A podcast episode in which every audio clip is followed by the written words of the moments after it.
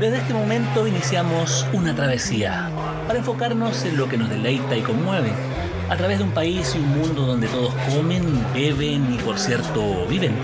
Es una ruta donde brillan las sensaciones y a veces se consiguen certezas, lo que nos provee el largo y sinuoso camino del gusto. Soy Carlos Reyes Medel y les invito a relajarse, disfrutar, porque acá parte Viaje al Sabor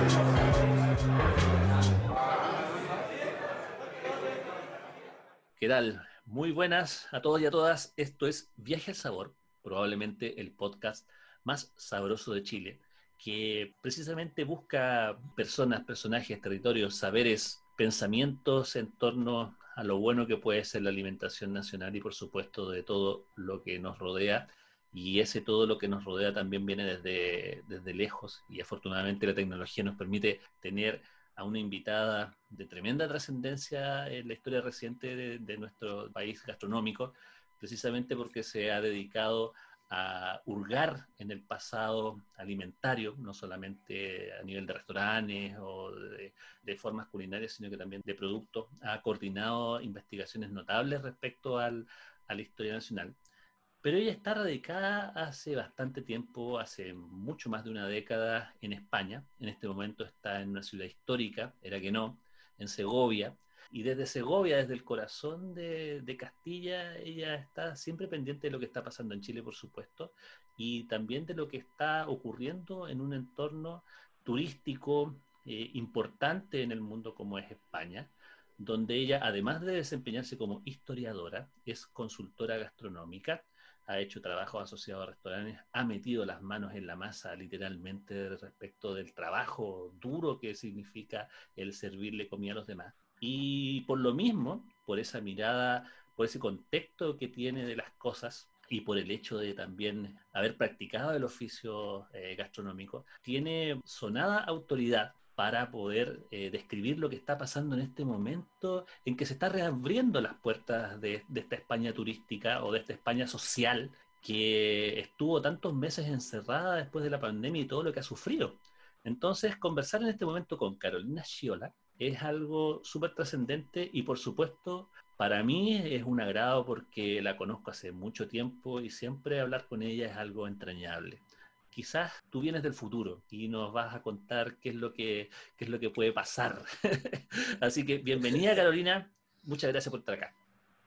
Muchas gracias Carlos por esa presentación más que metafórica, poética, amable, cariñosa, avalada más por ese cariño que nos tenemos de hace tantos años y de esa magnífica comunicación de un tema que nos fascina a los dos, que es nuestra pasión por la alimentación y la gastronomía.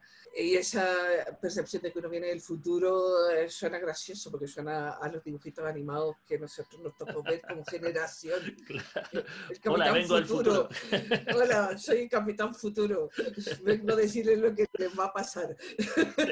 Eh, no, es, eh, el proceso es entre triste y fascinante. Triste porque la pandemia se ha llevado muchas vidas, una cifra insospechada de fallecimientos, y eso implica que hay una sociedad que está dolorida. Y una sociedad que está dolorida le cuesta, le cuesta reponerse, porque hay un luto tácito, independiente de los procesos sociales que tienen que retomarse.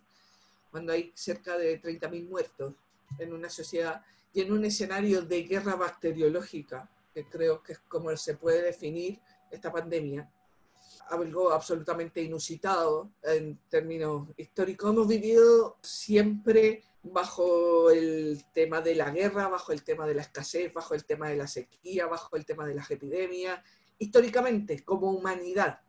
Pero periódicamente también se nos olvida que esos estados de bienestar que parecen como de manera asociada a unas generaciones son muy inestables y son muy precarios. Que cualquier situación, y en este caso un, virus que parecía absolutamente inofensivo en una primera instancia, o que iba a ser una cosa absolutamente aislado, terminó inundando el planeta completo. ¿ya? Y en esta dinámica, las comparaciones probablemente con otros periodos históricos de pandemias o epidemias no sean muy válidas para analizar ciertos procesos económicos los últimos 20, 30 años las dinámicas de la alimentación en términos generales no tienen nada que ver con lo que ha sido históricamente la alimentación. Son, estas son sociedades sobrealimentadas, como lo he dicho en otras ocasiones, que tienen sus cadenas de abastecimiento aseguradas y que además tienen una capacidad de alimentación que está por sobre la cotidianidad que es parte del ocio y parte de una dinámica de comunicación social. Es decir, no estamos hablando de una economía de supervivencia, de una alimentación de supervivencia. Por lo tanto, creo que es importante diferenciar que hay una cadena de alimentación y otra cadena de alimentación correspondiente a la línea gastronómica. Una alimentación general, porque durante la pandemia las dinámicas de cadena de alimentación fueron las que se sostuvieron el tejido social. Fundamentalmente una cadena pública y una privada, como para poder hacer un, un, resumen. Y también quería hacer una acotación respecto de que también nunca en la historia de nuestras sociedades, aparte de tener las cadenas eh, generalmente, de, las cadenas de alimentación bastante aceitadas y eficientes, digamos, nunca habíamos estado tan interconectados como para poder comprender rápidamente lo que está pasando en otro lugar del mundo y de alguna forma poder asimilarlo.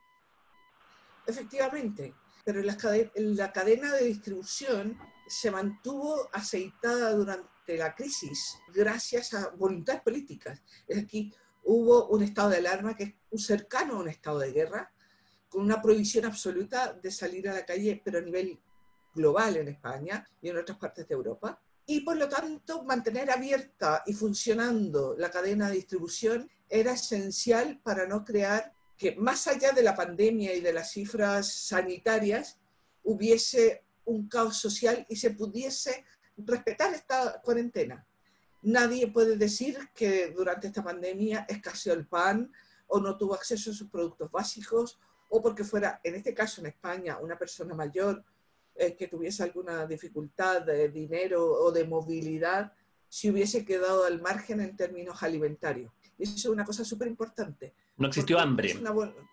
no, no, hubo hambre. Como, concepto, como sí ocurrió acá, eh, o, o, está, o está ocurriendo acá, donde se han tenido que repartir millones de cajas de mercadería precisamente como para paliar de alguna forma esta, este déficit alimentario potencial, pese a que las cadenas de distribución eh, no están cortadas.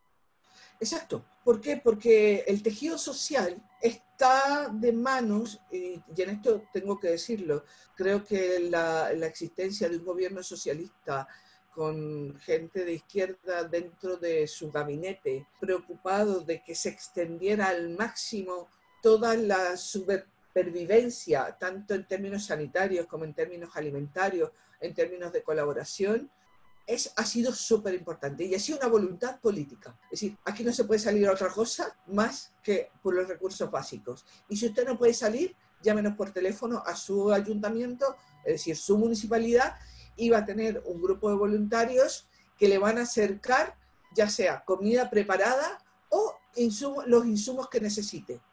Si tú salías al supermercado aguantabas la cola con todas las precauciones de mascarilla, de, protección, y te veían salir con un montón de cerveza, probablemente te ibas a ir de multa o te ibas a, te podías incluso ir a la cárcel, porque no era una, cosa necesaria. Otra cosa es que llevaras leche, llevaras pañales, llevaras eh, garbanzos, llevaras pan.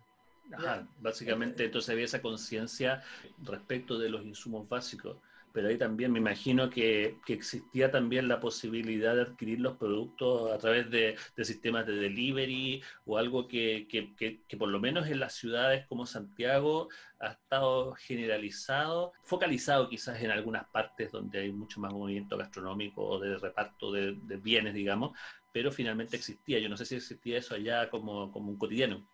A ver, eh, el público español ha sido bastante reacio al tema del delivery, y yo creo en términos generales, sobre todo la gente mayor. Ellos no se fían, porque además tienen la costumbre del abastecimiento casi cotidiano. Van a la pescadería, van a la carnicería, van a la frutería, más allá de las compras de almacén o abarrote.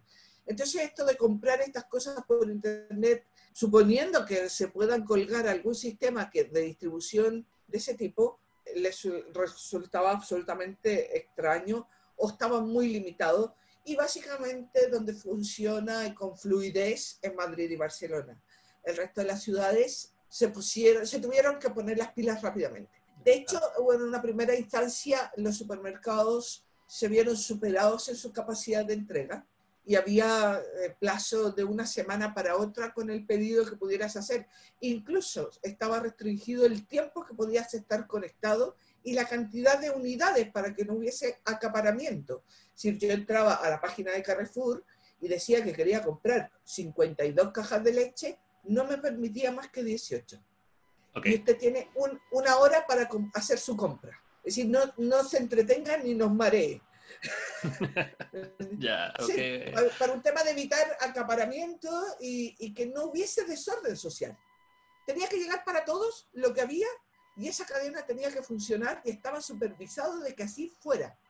Ok, y acá en Chile parecía, eh, digamos que ocurrió algo parecido, ahora se ha ido normalizando. No tengo tan clara cuál va a ser la, cuánto, es la cobertura de estos sistemas, digamos, de reparto de mercadería precisamente, pero sí hay una percepción de que de que hay una existencia, digamos, eh, limitada respecto de eso y eso también ha generado también estos problemas de movilidad eh, a la hora de adquirir productos, a la hora de, conseguir estos insumos básicos. Eso yo no sé si eso, como tú me dices allá, no, no ocurrió. Pero por otro lado, tú me cuentas que, que hubo, en términos de idiosincrasia, un, un, repliegue que no es usual respecto de la vida normal del español. O sea, gente que está dispuesta, que está, estas historias de que uno se va de bar, de bar en bar, de tapa en tapa, en lugares pequeños, apretados, donde hay una vida, donde se, se está orgulloso de esa, de esa vida, tener que interrumpirla y quizás modificarla de manera permanente, es algo que debe preocuparle mucho, sobre todo desde el punto de vista de la cocina pública. Yo diferenciaría en la cocina pública dos conceptos. Uno, está la cocina pública que, está ligada a instituciones, es decir, la cocina pública que está ligada a la alimentación escolar, las residencias de ancianos, hogares y hospitales, centros de ayuda y colaboración, etcétera, etcétera, eh, los cuales quedaron básicamente los estrictamente necesarios. Se suspendieron las clases, obviamente, pero se siguió generando el abastecimiento para los sectores de menos recursos en términos de raciones alimentarias escolares. Y hay una cocina pública que tiene que ver con el ocio, que tiene que ver con la sociabilidad española. Y cuando se habla del ocio en España, eh, el ocio es una parte importante del día español. Es decir, la gente sale, se toma su café en el bar, lee el periódico, se toma su vino, hace una pausa, luego toma un pincho y luego se va a comer a su casa o si no, come afuera en el restaurante y luego en la tarde un poco tres cuartos de lo mismo, merienda en las cafeterías, toma café, toma helados, toma refresco, toma cerveza y luego en la noche vuelta a las tapas, ¿no? La sociabilidad está así. Es muy raro que uno se junta a comer en las casas o a cenar en las casas. Sí, existe, pero existe para ocasiones. La sociabilidad es diferente, por lo tanto, eh, la amputación de facto e cierre inmediato de todo tipo de local de ocio resultó muy traumático en una primera instancia para la sociedad española.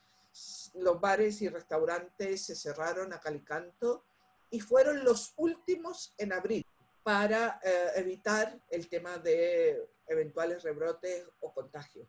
La desescalada de la pandemia, de la, de la cuarentena, se ha hecho en varias fases Ah, estábamos en la fase cero, que era todos, todos, todos, todos, todos, por España de punta a cabo, encerrados en sus casas con prohibición de salir, con multas y con las sanciones que correspondía a un estado, a lo que permitía la ley en un estado de alerta. Por eso te digo que cuando que podemos perfectamente hablar como una especie de, de, de guerra bacteriológica, ¿no? es decir, las posibilidades que teníamos eran muy limitadas y las permitía la ley estaba cerrado y no se podía interactuar de esa forma más que, como te digo, ciertos trayectos de farmacia, cajeros automáticos o suministros. Y por supuesto que hoteles, restaurantes, bares, cafeterías, cualquier lugar de consumo público fueron los últimos en abrir y se fue produciendo de manera muy gradual. En la fase cero, cero de todo. En la fase 1, algunos comercios, se permitía que salieran los niños una hora con un progenitor, a máximo un kilómetro, con horario diferenciado, la gente mayor que pudiera salir a dar una vuelta a estirar las piernas por temas sanitarios, temas de salud, ¿no? Pero en horario diferenciado, es decir... A moverse, en la fase, Exacto, en la, fase, en la fase 3 ya se podía ir de dos personas que vivieran juntas, pero siempre con mascarilla y guardando la distancia. Y los bares podían abrir, si no me equivoco, en la fase 3 solo con una distancia, con un aforo de un 30%. Es decir, si yo tenía 10 mesas, solo podía tener 3. Lo más importante era el respetar el distanciamiento social. Es decir, incluso restaurantes eh, en algunas zonas prepararon mesas separadas con biombos de policarbonato, con mamparas, porque claro, si vas a comer te tienes que quitar la mascarilla. Y ahí, bueno, finalmente también hacer, hacer el acto de comer con la mayor distancia posible. Exacto. Y esa, esa, eso se mantuvo, te diría, se, se, mantiene hasta ahora. Es decir, hay un aforo, el máximo aforo permitido en un restaurante de un 70%. Las barras prácticamente están suprimidas. Es decir, eh, uno no puede llegar a apoyarse ahí al mesón a charlatear con una persona al lado de la otra, tiene que estar en una mesilla asignada. Ahora, esta, esta dinámica de barras es una cosa muy española y también muy italiana, ¿no? De la barra del café, del cappuccino, de, la, del trozo de pizza, muy veneciano también, ¿no? Que se, que, se experimenta en otras partes, y yo te diría que son prácticamente las únicas partes del mundo donde lo vemos, o el pub inglés, pero hay una comida, ¿eh? va, es, va a seguir estando restringido.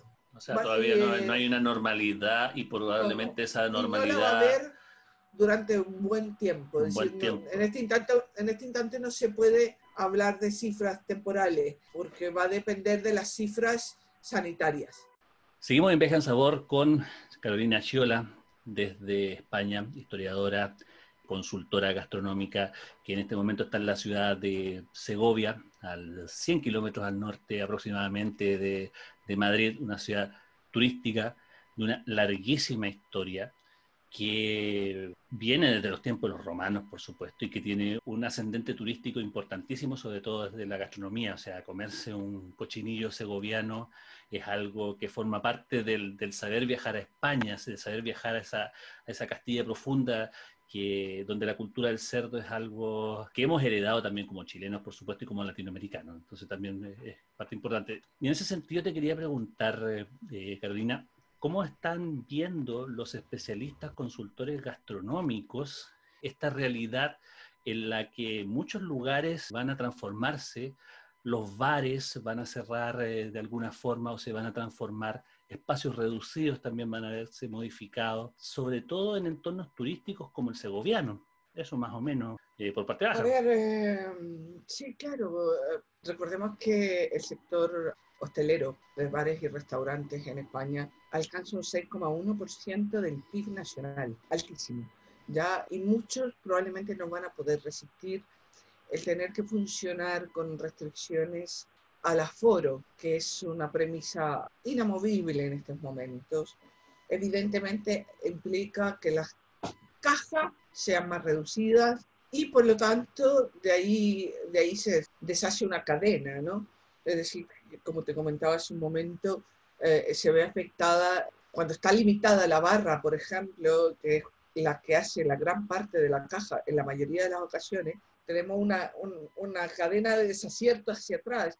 Eh, hay menos consumo de vino, hay menos consumo de cerveza, hay menos consumo de curtidos, aceitunas, jamón, queso, eh, las frituras, calamares, etcétera, etcétera, tortilla, teníamos los proveedores o los productores de patatas con más de 20.000 toneladas y así hay una, hay una cadena tremenda que se ha visto afectada por este parón global.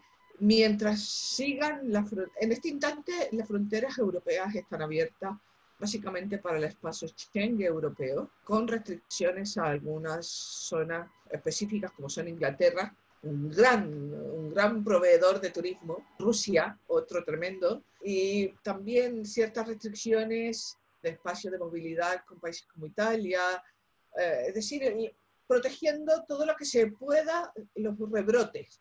eh, el tener que volver al casillero de partida o que se tengan que volver a cerrar a Galicanto este tipo de locales, terminaría por ser la lápida.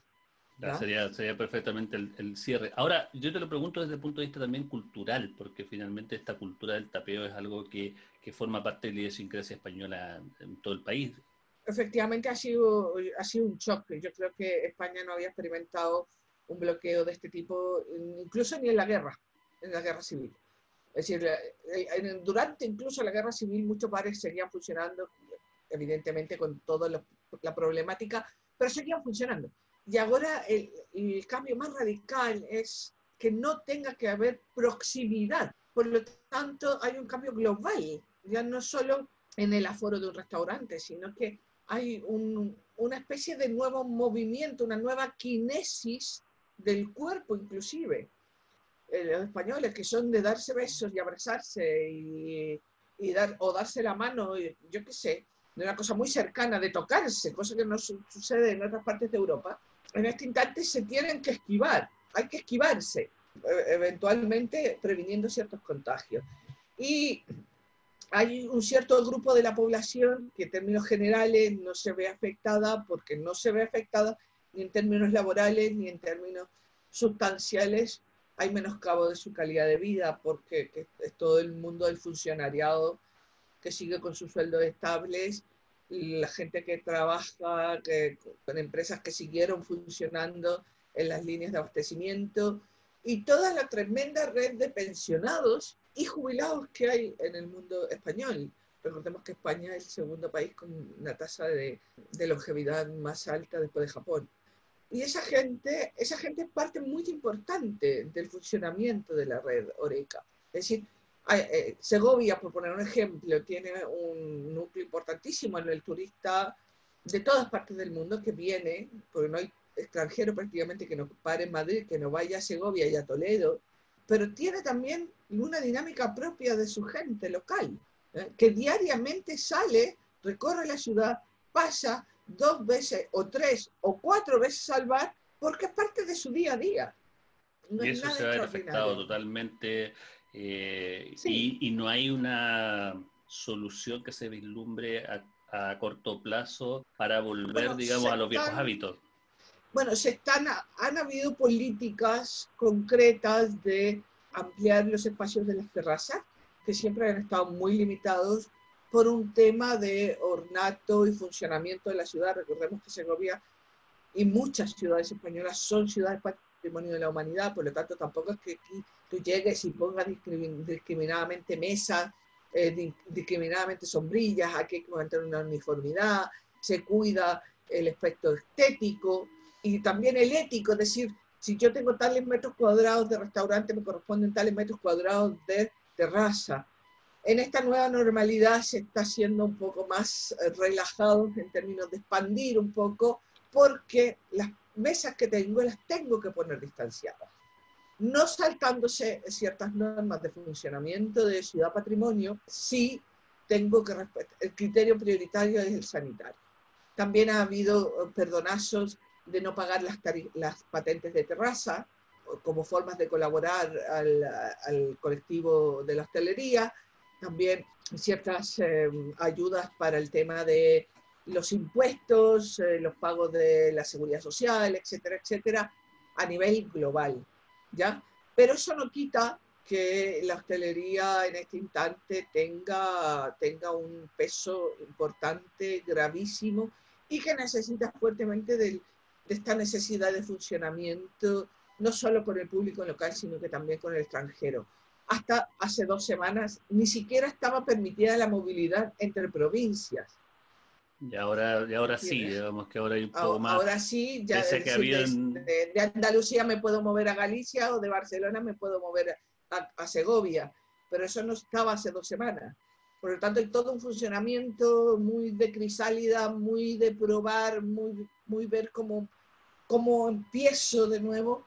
También se saltó toda la primavera, hubo proceso de adaptación, se llegó de golpe al verano, son dinámicas diferentes, los veranos están llenos todas las ciudades de fiestas locales, de conciertos, de formas de reunir a la población en las plazas, Y eso da una vida tremenda a la hostelería, ¿eh? que sigue funcionando hasta un poco más tarde, las terrazas. En España a las diez y media de la noche todavía hay luz, ¿ya? Por lo tanto, y hace mucho calor. Por, por supuesto, a, a seguir la noche, a seguir la marcha. A seguir la marcha, estar sentado en la terraza, te tomas un vino, te picas algo, después pides un plato, unas raciones, eh, unas tapas, etcétera, etcétera.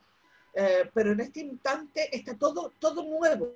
Eh, ¿Qué es cosa importante? Hay que ha habido que reforzar y dar cara al cliente en términos de, seguridad alimentaria, de que el camarero le lleva a usted el, el alimento protegido, de que le está sirviendo a usted, de que va con mascarilla, de que intente pagar prácticamente todo con sistemas de tarjetas, cosa que antes no estaba permitido bajo mínimos muy pequeños.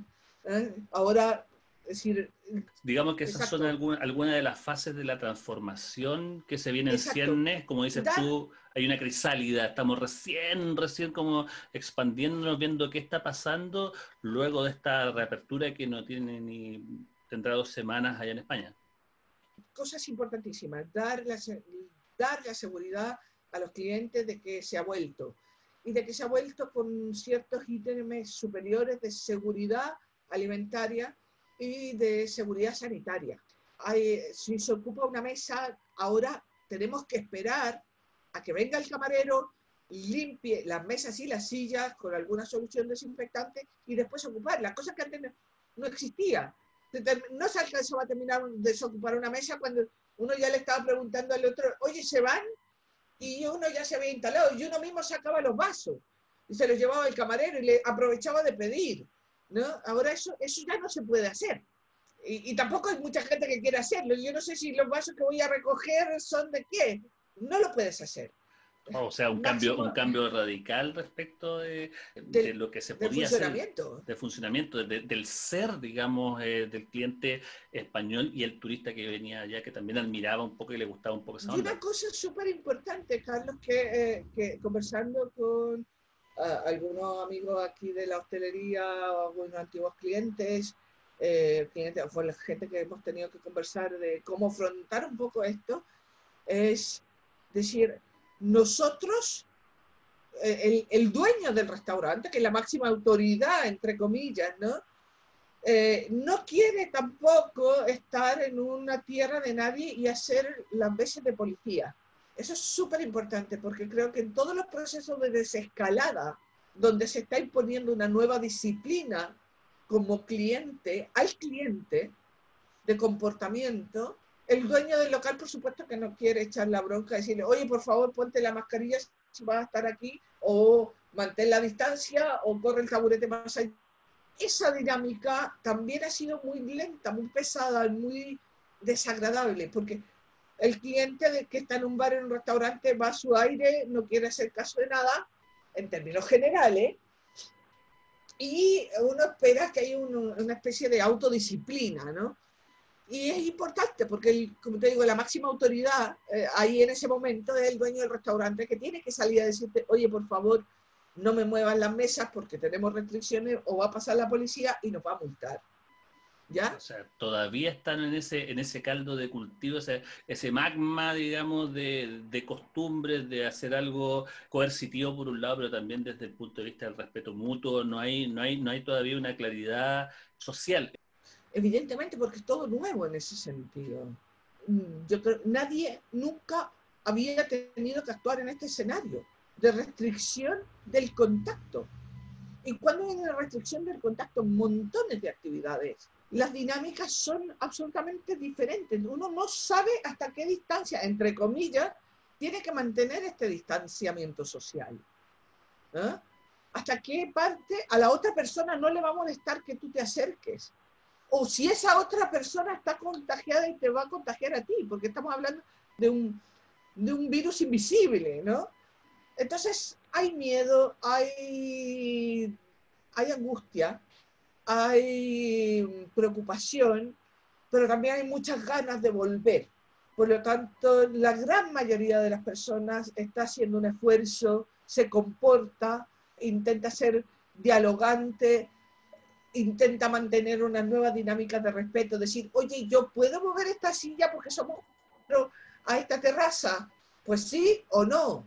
Eh, se han pintado los nuevos espacios de terraza y se han delimitado las formas de congregación. También se le tiene que ofrecer al cliente ciertas garantías de, por ejemplo, usar sistemas de tapaplatos para llegar con, con la bandeja, ah, con el plato hasta las mesas, evitar, se ha quitado de las mesas ceniceros, bueno, eso habían desaparecido hace rato, pero en las terrazas no, eh, servilleteros, adornos, todo lo que es absolutamente innecesario se ha quitado.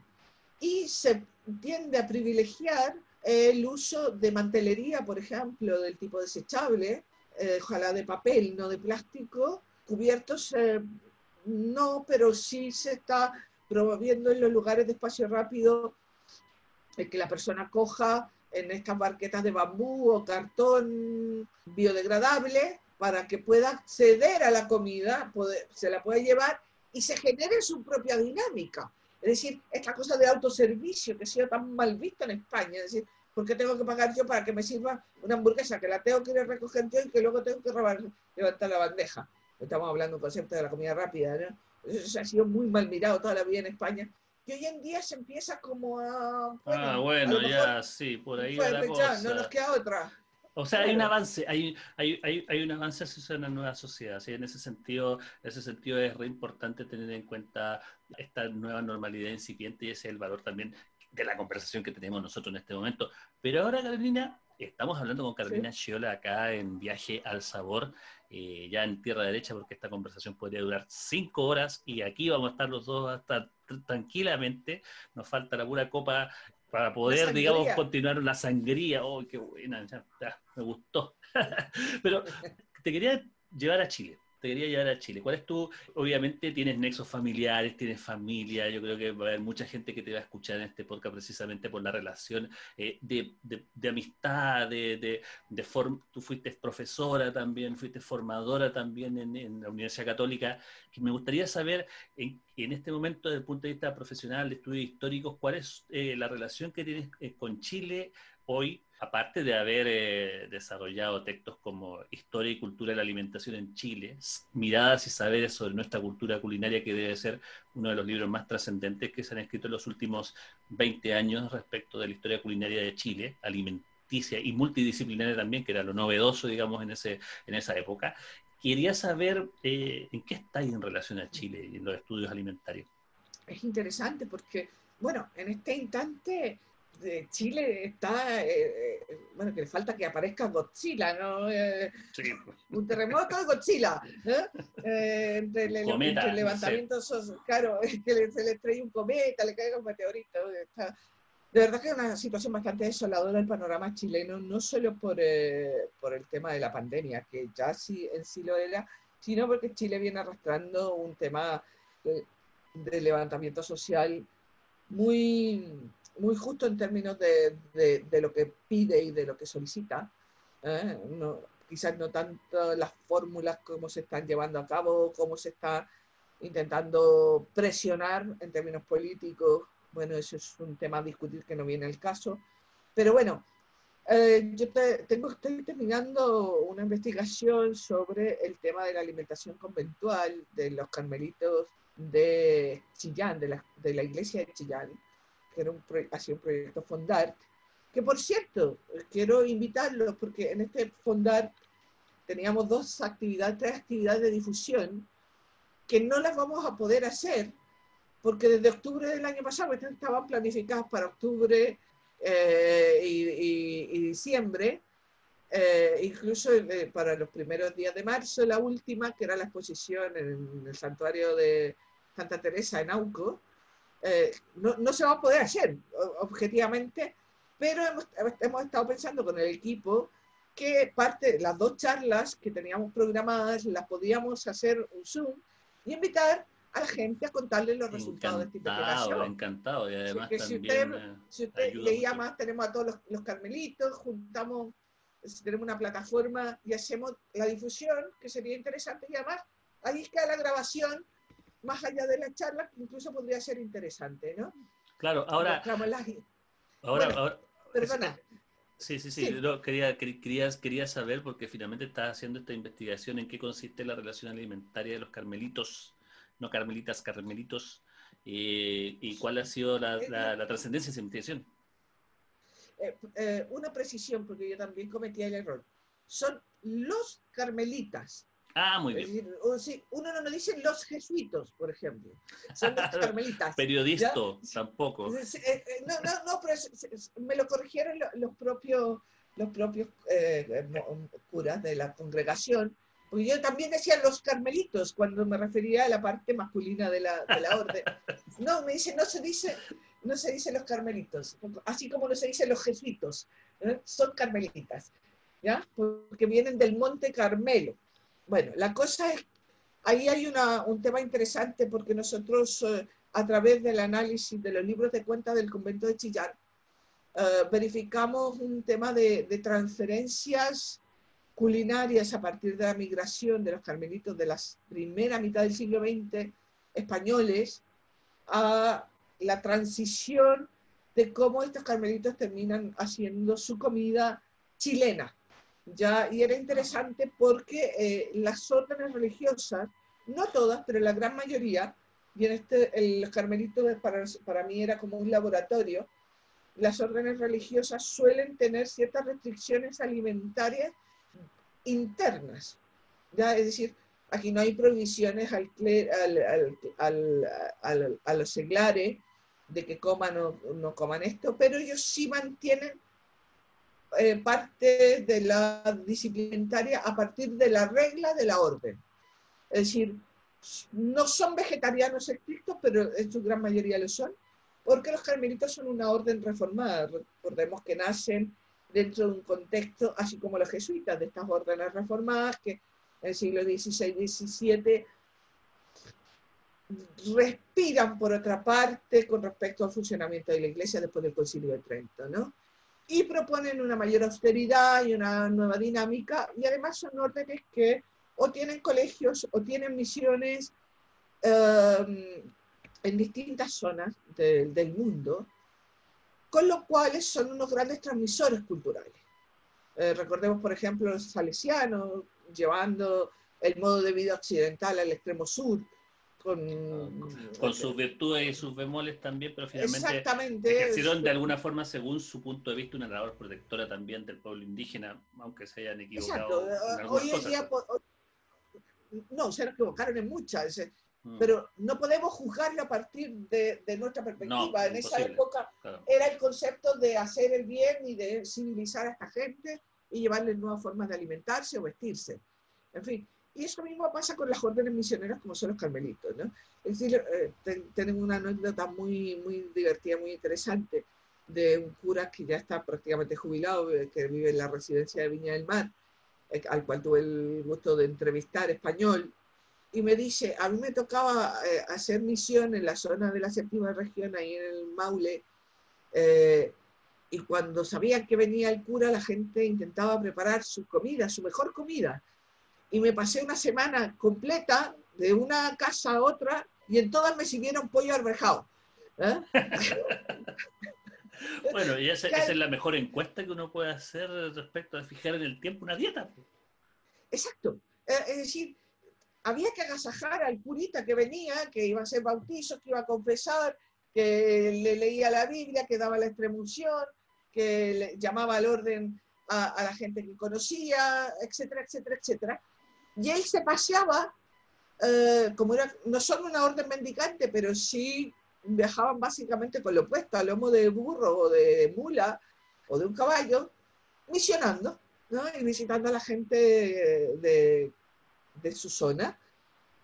Y te contaban además lo que comían. Y además, eh, ellos, como son una orden predicadora, mm, a diferencia de las órdenes más eh, ejecutivas dentro del convento, como son, por ejemplo, los benedictinos, eh, ellos no cocinaban, solían tener a un hermano menor que practicaba las cosas de la cocina para la subsistencia. Eh, tampoco eran de huerta, porque su, misión era el, el misionar. Eh, una suerte de transhumancia religiosa. Exacto. Por lo tanto, terminan alimentándose en el fondo de lo que les ofrece el entorno. Ah, o sea, yo hubiera sido Carmelito, Carmelita. Como crítico gastronómico hubiera sido como un recurrente más que cocinero y como ir visitante. Efectivamente, tú vas llevando la buena nueva ¿ah? y te alimentas de lo que hay en ese lugar. Porque tú no viajas con una doctrina alimentaria. Tu doctrina alimentaria es comer lo mínimo de lo que hay. Bueno, en el caso tuyo no ha sido lo mínimo, porque ya nos conocemos, Carlitos, pero bueno. pero la diversidad, la diversidad y conocer, en dar a conocer, esa es la idea del, bueno, y, los carmelitas de, y los carmelitas de Chillán fueron llegaron a ser una, una, orden ahí muy importante, tener una iglesia maravillosa que afortunadamente se ha declarado patrimonio histórico para que no se demoliera, pero está en muy malas condiciones después del terremoto del 2010 pero se han podido rescatar los libros y con ello hemos hecho una pesquisa de cómo la dieta de ellos, que era una dieta de bacalao y con recetas españolas, riojanas, navarras, porque eran básicamente del País Vasco, los primeros curas que llegan allí, se va transformando, porque no hay bacalao, bueno, hay congro, eh, bueno, hay salmón.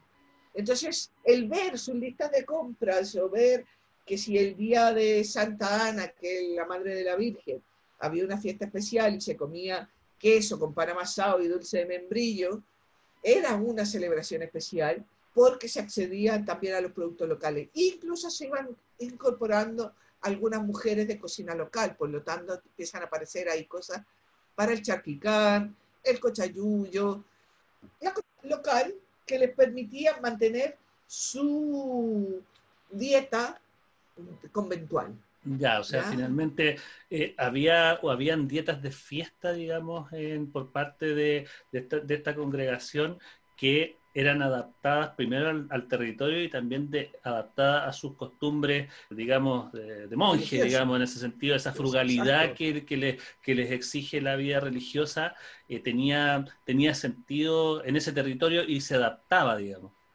Exacto, pero como te digo, si le tocaba comer pollo arrejado o charquicán, porque era lo que había, o, le daban cauceo de pata, el, hombre se lo iba a comer, él no iba a ser nunca asco, él no iba a decir, no, yo no como carne, no, ¿me entiendes? Aunque fuera, la fuera fiestas de guardar, es decir, recordemos que hasta no sé, muchos años, en Chile, durante, igual que en España, se respetaba la cuaresma y no se comía carne, y no se comía carne los viernes, eh, se solía hacer comidas muy frugales en el transcurso de la semana, y la comida de fiesta era excepcional.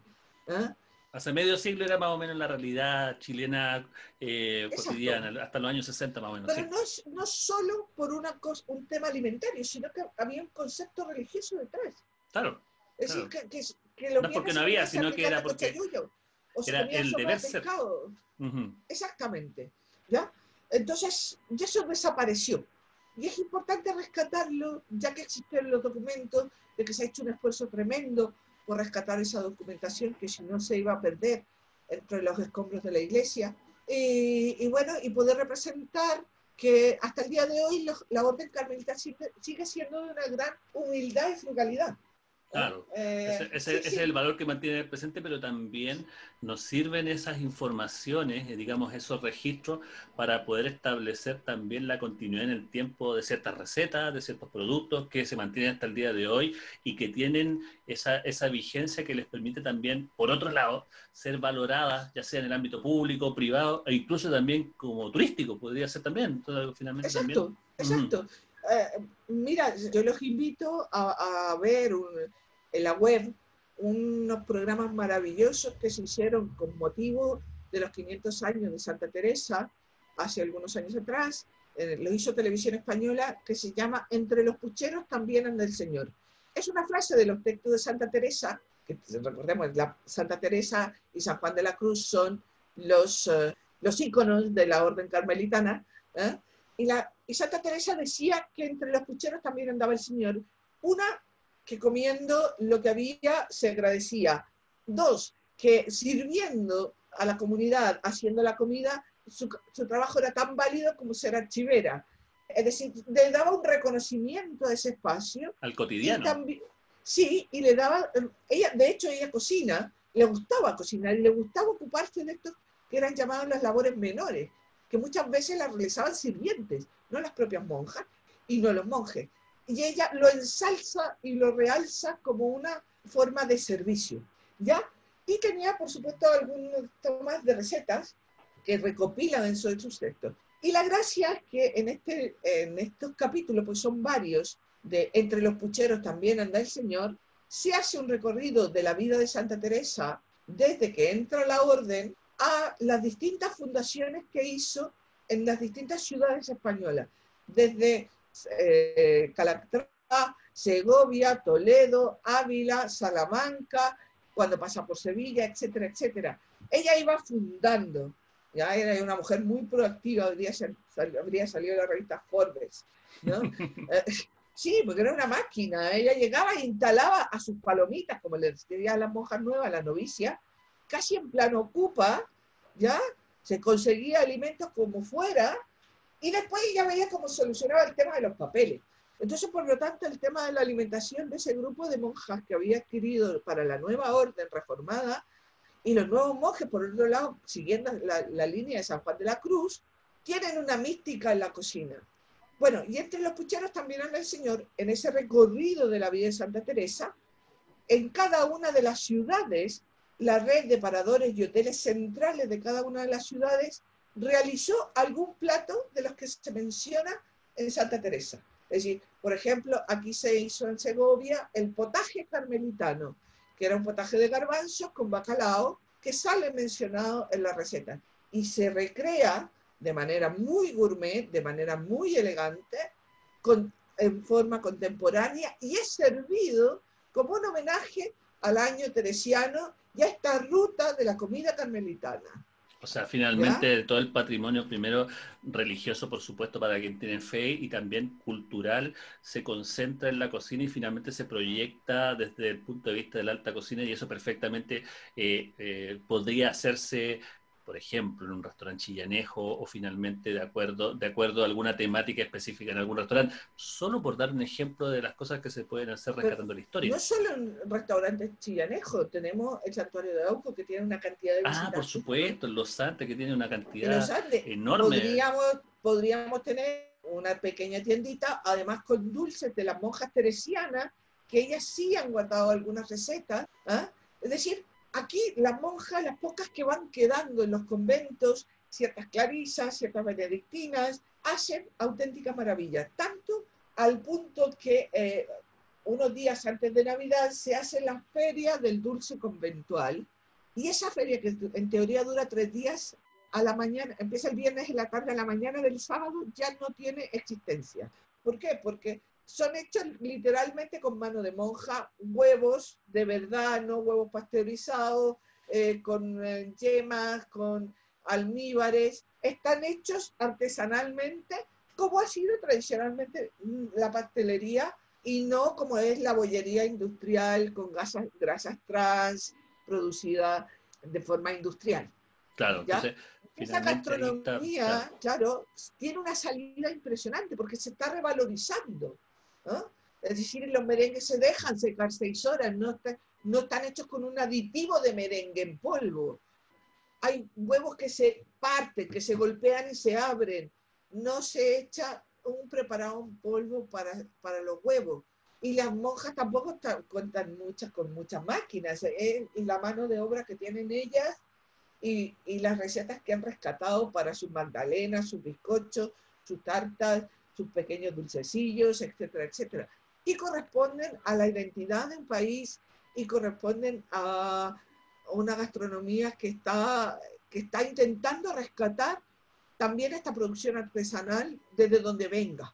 O sea, esa, esa vinculación que hay entre lo que es, por supuesto, la fe, la, dulcería que hay entre el nexo dulcero que hay entre Castilla en particular y el centro de Chile, que también es impresionante, el parecido que tienen también, y finalmente el aporte que hay precisamente la calidad y el sentido artesanal que por lo menos en Chile poco a poco se está empezando a valorizar y bueno, también en esta nueva etapa también va teniendo otro nuevo valor.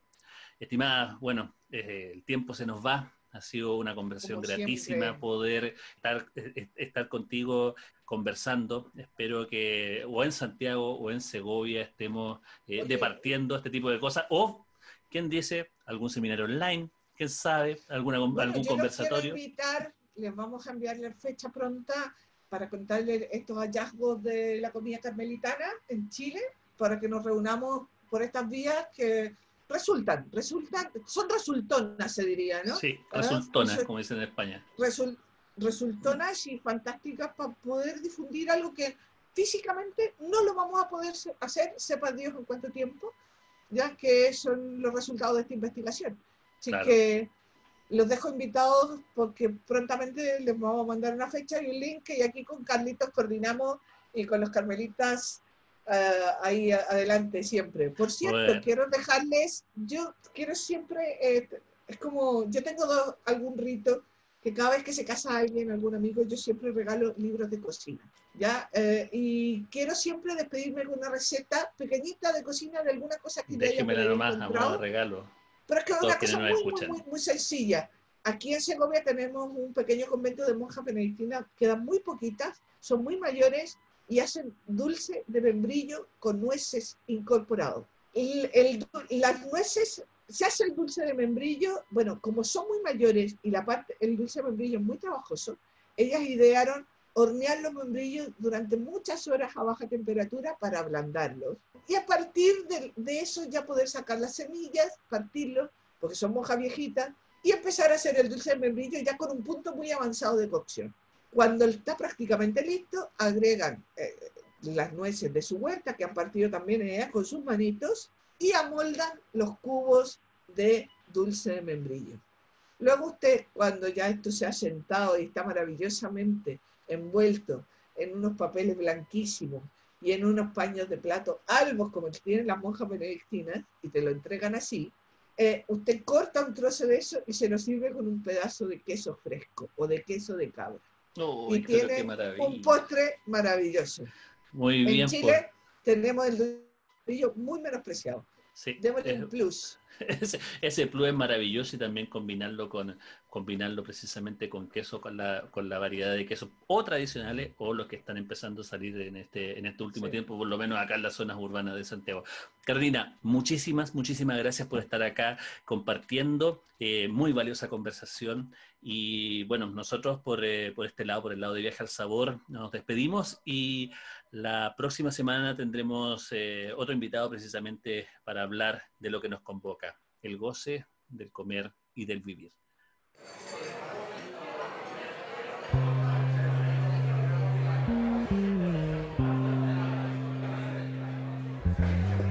Nos vamos, pero solo de momento. En pocos días más volveremos a reiniciar este delicioso viaje al sabor. Seguiremos en la ruta porque comer beber, aprender y disfrutar son la mejor parte del camino. Nos vemos.